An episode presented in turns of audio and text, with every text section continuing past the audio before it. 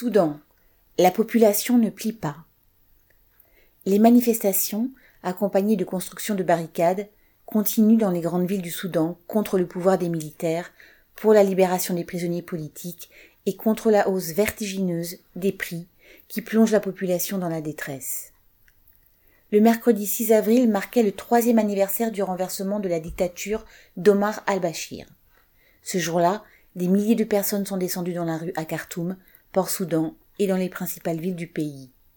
Un manifestant de 19 ans a été tué par la police, tandis que les forces de répression investissaient un hôpital à Khartoum, y pourchassant les manifestants blessés et tirant des grenades lacrymogènes.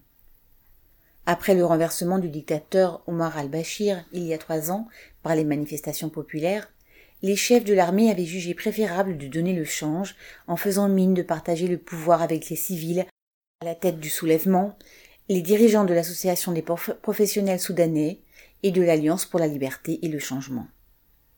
Ceux-ci avaient accepté de jouer le jeu, faisant croire à la population que leur présence au gouvernement garantissait une transition rapide vers des élections et un gouvernement entièrement civil.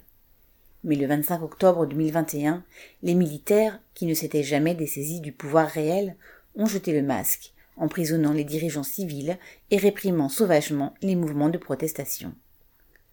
La hausse vertigineuse des prix, qui affame les travailleurs et ruine toute une partie de la population, constitue un motif supplémentaire de révolte.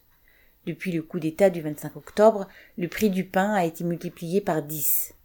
Bien des familles pauvres le remplacent par des lentilles et doivent renoncer au lait et au sucre dont le prix a doublé.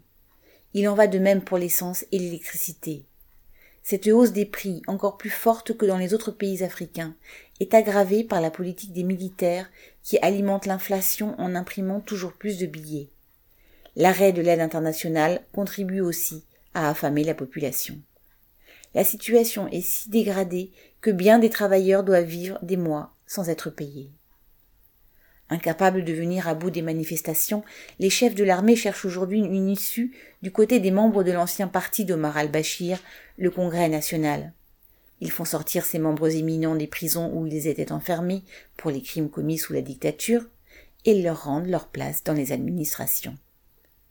Les financiers, qui avaient prospéré sous le régime du dictateur déchu, récupèrent leurs biens confisqués par le comité du démantèlement du régime d'Omar al-Bashir et ce sont les membres de ce comité qui ont été emprisonnés après le 25 octobre.